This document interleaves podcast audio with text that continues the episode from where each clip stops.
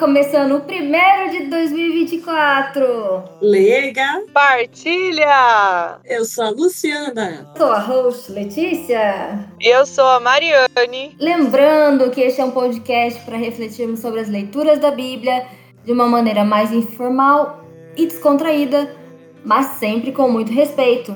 E hoje nós vamos ter o capítulo 1 de Marcos e também nós vamos falar um pouco mais sobre o período da quaresma. Isso mesmo, gente. Chegando ao quarto ano de Leiga Partilha, convidamos vocês a comentar sobre este, estes e outros episódios. Uh! E a festejar, comemorar conosco. Exatamente. Para comemorar e para interagir com a gente lá nas nossas postagens nas nossas redes sociais. É isso aí. Então vamos à leitura.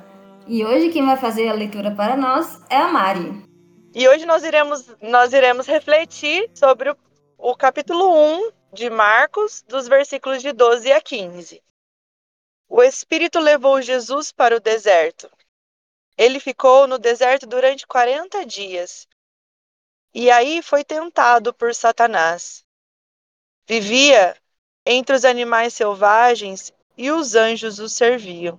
Depois que João Batista foi preso, Jesus foi para Galiléia, pregando o evangelho de Deus e dizendo: O tempo já se completou e o reino de Deus está próximo. Convertei-vos e crede no evangelho. É isso aí.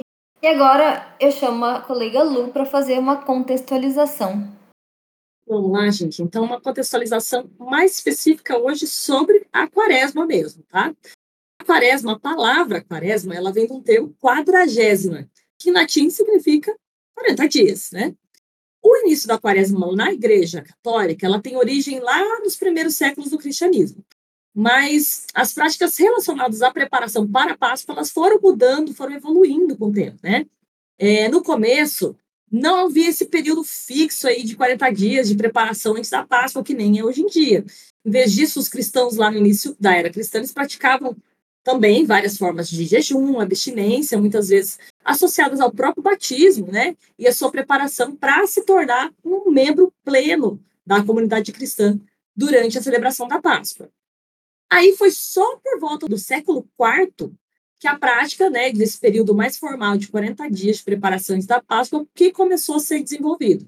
A ideia do período é uma espécie de imitação, né, do jejum de Jesus no deserto, conforme esse evangelho aí que a gente acabou de ler, né? E tantos outros evangelhos, os demais evangelhos que falam sobre é, o Jesus no deserto durante 40 dias. A quaresma ela foi oficialmente estabelecida com esse período aí que a gente conhece de 40 dias pela igreja no concílio de Nicéia, tá? Em, mil, de, em 325 depois de Cristo. O concílio de Nicéia, ele foi uma importante reunião de bispos da igreja primitiva que definiu muitos aspectos fundamentais da doutrina e da prática cristã. Foi lá nessa data aí, né, que foi estabelecido é, a Páscoa e foi padronizada a Quaresma formalmente, né, instituída com esse período de preparação para a festa mais importante do calendário cristão, que é a Páscoa, né?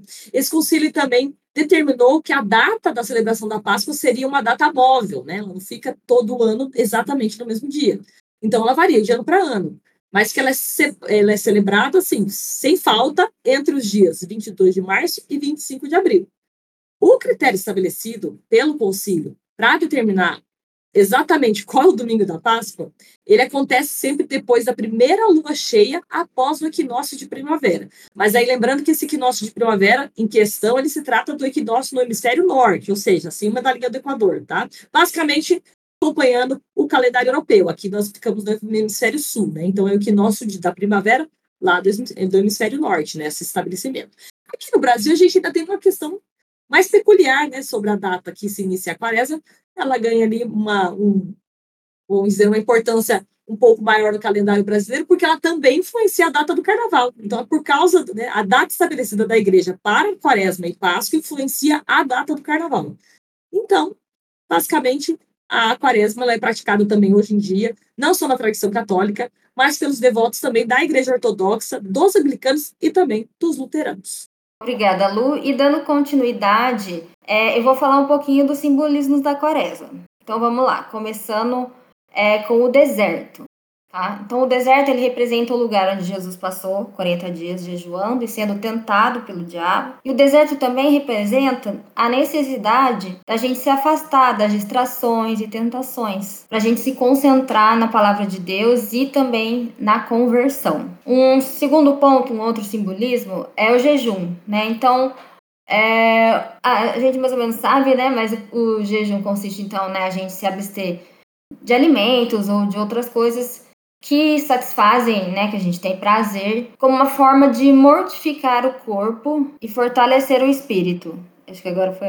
É, e o jejum também expressa a solidariedade com os pobres e necessitados, a disposição de renúncia dos nossos próprios interesses em favor do próximo. O terceiro, a penitência, né, que é o reconhecimento dos nossos próprios pecados e a busca do perdão através da confissão. E é, a penitência também envolve a prática de obras de misericórdia, como dar esmolas, visitar os doentes, consolar os aflitos. É, e temos a preparação espiritual, né? É o objetivo, acredito que o principal, né? O objetivo da quaresma, que visa a gente renovar a fé, a esperança, a caridade, através de meditação, né, sobre a morte e ressurreição de Jesus. E a preparação espiritual, ela também inclui a participação na liturgia, né, na, na, na missa, na Eucaristia, na via sacra.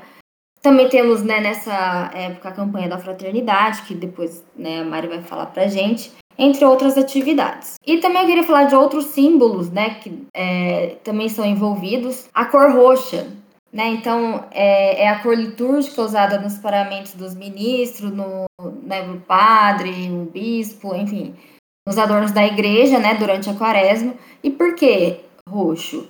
O roxo significa tristeza, luto, penitência e conversão. É, outro são as cinzas, né, que acontece logo, aconteceu essa semana, que são sinal de humildade, arrependimento e morte, que é colocada né, na, na testa dos fiéis na quarta-feira de cinzas, né, o primeiro dia da quaresma, e elas também lembram a fragilidade, a transitoriedade da vida humana, né, e a necessidade da gente voltar para Deus. E para mim o principal, né, a cruz, né, a cruz é o símbolo máximo do, né, para nós cristãos e representa o sacrifício de Jesus perante a humanidade, né? A cruz ela é venerada, acho que com um pouco mais de força na quaresma, né? Até como uma forma de recordar o amor de Deus. E a cruz também simboliza a identificação dos cristãos com Cristo, né? Acho que antes disso não existia, né? Pingentinho com cruz e tal. E a gente vê que depois da, é, da morte e ressurreição e com o tempo, ela é, é um objeto de adoração, né? E que é, é, lembra que a gente tem que carregar a nossa cruz, né? Cada um seguir a sua cruz diária e também seguir ela até o fim. Bom, agora eu passo para minha colega Mari, que vai falar um pouco dos, desafi dos desafios né, da quaresma para gente e também né, da música, né, a campanha da fraternidade. É isso aí, vai lá.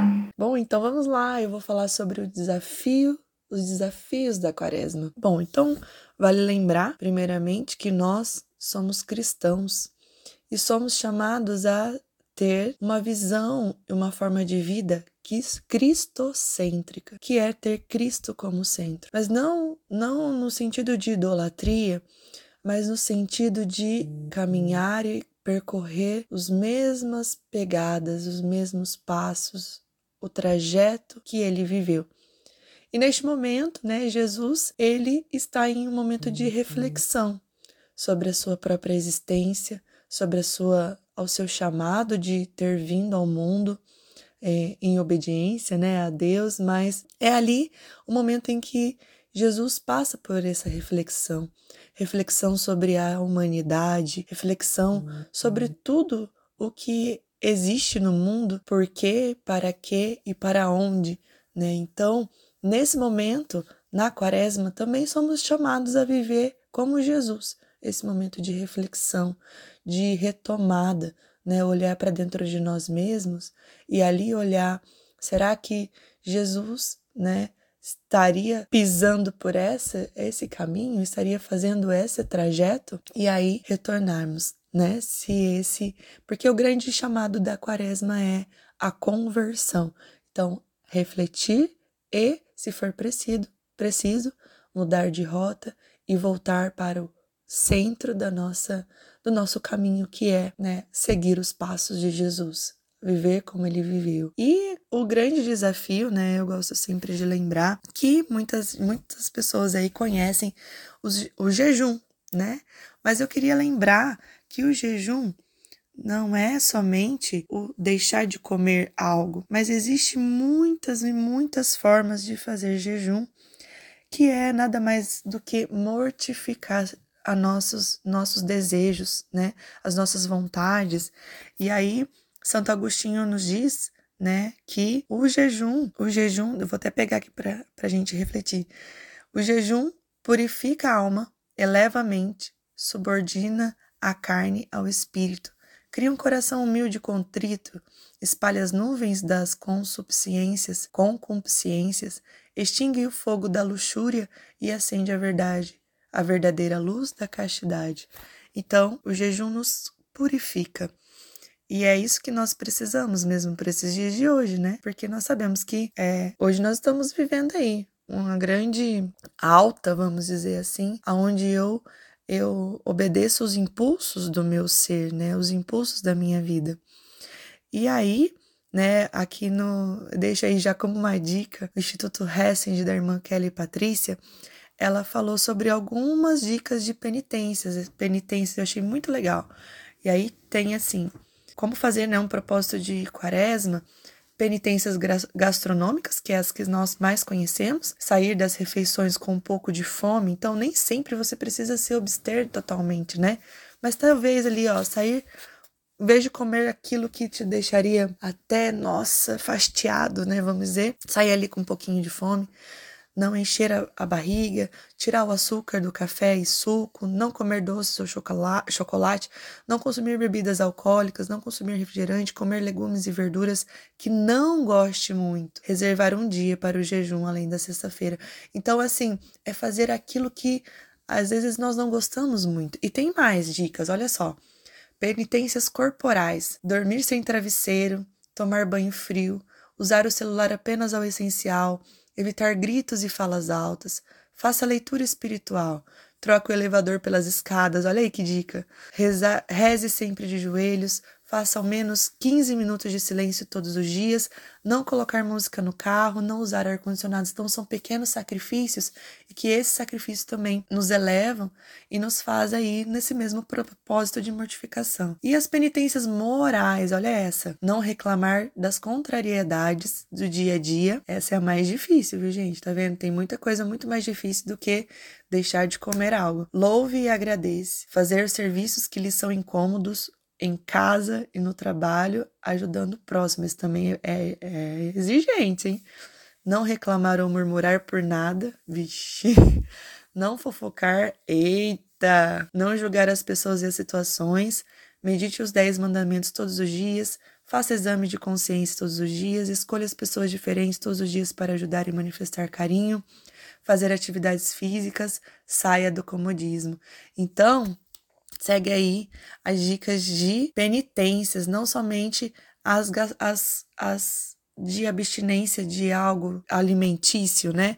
Mas segue aí algumas outras dicas aí que vale a pena. E se você quiser ver, tem lá no é, Irmã Kelly Patrícia, Instituto Hess, a gente tem lá. E depois a gente também pode estar tá postando, né? Mais essa, essa dica aí. E aí, né? Então, isso é vivenciar a quaresma, né? Refletir que nós somos aquilo que Deus deseja que sejamos, né? Não estamos acima de nada nem de ninguém e lembrar que é Ele que rege a nossa vida. Somos um corpo aonde esse corpo perece e a gente precisa lembrar que, que isso, isso nos faz ser irmãos, né?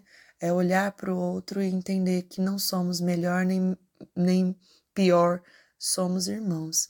E aí tem uma outra coisinha que nós vivenciamos nessa quaresma. Coisinhas não, né? Nós temos um outro momento na nossa igreja católica que nós vivenciamos, que é a campanha da fraternidade. Porque não sei se vocês sabem, mas eu acredito que sim, nós somos chamados a viver três pilares da quaresma, né? Que é, deixa eu só pegar aqui rapidinho, a esmola, a oração e o jejum, né? Então, É, a campanha da fraternidade, que esse ano está comemorando 60 anos de instituição, né, de, de vivenciar isso na, na nossa igreja, nada mais é do que né? Esse ano o tema e o lema da campanha da fraternidade é sobre amizade social. E aqui, ó, deixa eu pegar para vocês aqui, ó. Então a campanha foi instituída em 1964, né? Então nós estamos é, é, a, comemorando 60 anos, né? A campanha é um conjunto de esforços e recursos empenhados numa ação planejada e executada para atingir um determinado fim que é sempre uma parte de um problema maior. Campanhas são diferentes de eventos, são processos e ainda que tenham início, foco e fim bem determinados. Eventos podem produzir um crescimento de consciência, mas campanhas comprometem aqueles que dela participam ou por elas são alcançadas. Então, na verdade, a igreja busca um ver, um julgar e um agir frente a determinadas situações socioeconômicas que possamos estar vivendo, né? Então, neste momento, já tivemos várias, vários temas e lemas, e eu convido você também a dar uma olhadinha sobre a violência, sobre a fome, né? O ano passado foi sobre a fome, e é sobre esse ver, né? Essa situação, a gente relembrar e retomar o porquê disso está acontecendo, o julgar qual é a causa disso, e o agir, porque o Senhor nos coloca a caridade. Então nós precisamos agir. Caridade não é só é, ver, olhar aquilo e falar, nossa, né? Poxa, não. É o agir, né, perante frente a essa situação. E aí, nós temos como tema, né, esse, esse ano, que é, deixa eu achar aqui, esse ano é fraternidade e amizade social. Então, eu convido você a aprofundar, né, é, um pouquinho mais, se você tiver um interesse aí, sobre essa fraternidade e amizade social que nos leva a esse ver, julgar e agir. O que será que nos está levando a, a refletir esse ano sobre isso, né? Sempre tem um propósito, tem um objetivo. O objetivo geral da campanha da fraternidade é despertar o espírito comunitário, buscar o bem comum, educar para a vida em fraternidade e renovar a consciência de, da responsabilidade de todos pela ação da evangelização. Né? Então, a, é, e buscar uma sociedade mais justa e solidária, que é o que a gente está precisando nos dias de hoje, não é mesmo? Né? Então, a ação de evangelização não é só dos padres, a ação de evangelização é de todos nós, é uma responsabilidade nossa e não será cobrada. E aí, né, nós sabemos, e acho que talvez muitas pessoas vão ter a memória da, dos hinos da campanha da fraternidade. Todo ano a CNBB, frente a esse lema, a, desculpa, frente a esse tema, eles é, fazem um hino, promovem um hino, né? Então lá se reúnem vários músicos da igreja, né? Todos podem mandar sugestões aí, vale, vale essa curiosidade. Todos podem participar, né? E o hino que é, existe ali uma equipe que faz a análise de, da letra, né? Porque se vocês forem ver, precisa estar dentro do tema. E aí é lançado um hino, né, para nortear a, a, essa vivência no período da quaresma. Por que na quaresma? Porque nós estamos mesmo vivendo um período de reflexão. E aí, é, o Senhor, né, lá no deserto, ele nos convida não só a refletir, mas a agir também, certo? Então, eu convido você e eu é, acredito também que as minhas colegas vão, né, deixar, podemos colocar aí, né, nesse episódio, um trechinho do hino da campanha da fraternidade para que você possa já estar familiarizado, né, e conhecer um pouquinho. Vale a pena, viu? As, a, as estrofes são bem dentro, assim, de uma análise de tudo aquilo que nós estamos vivendo e diretamente ligada ao tema, que é fraternidade, como que é mesmo? Vocês lembram aí? Fraternidade e amizade social.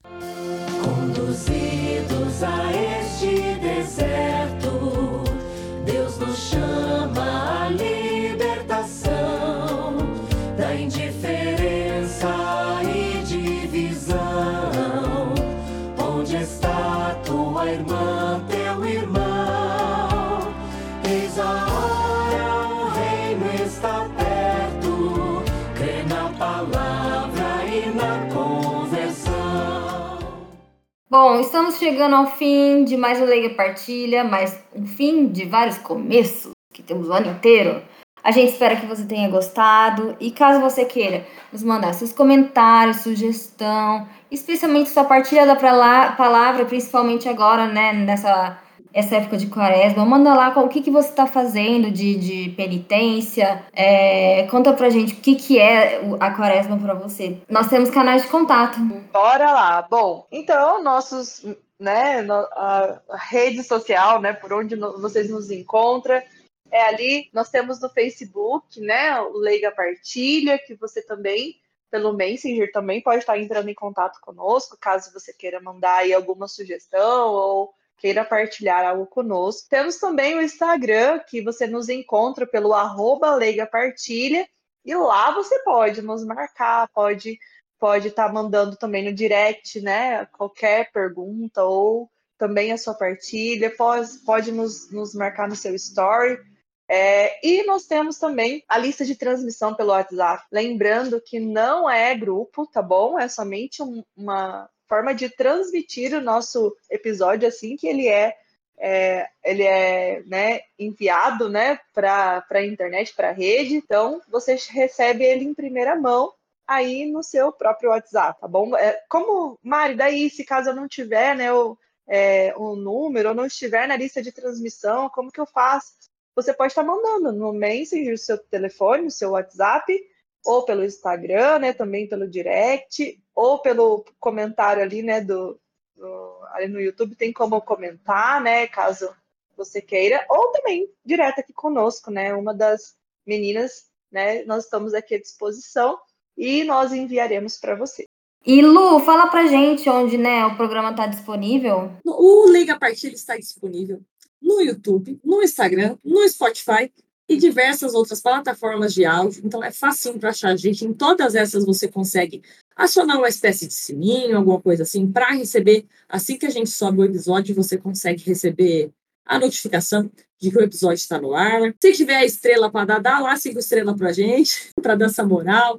Deixe seu comentário também nos comentários ali do próprio YouTube, no Spotify parece que hoje em dia também tem, no Instagram. Ajuda a gente aí a partilhar de fato, né? Viver essa partilha. Gente, segue a gente, principalmente, né? É tão legal é compartilhar, né? Nesse momento de quaresma, né? A nossa conversão, é, o nosso progresso espiritual. E é isso aí. Então vamos nos despedir em 3, 2, 1. Tchau! Tchau!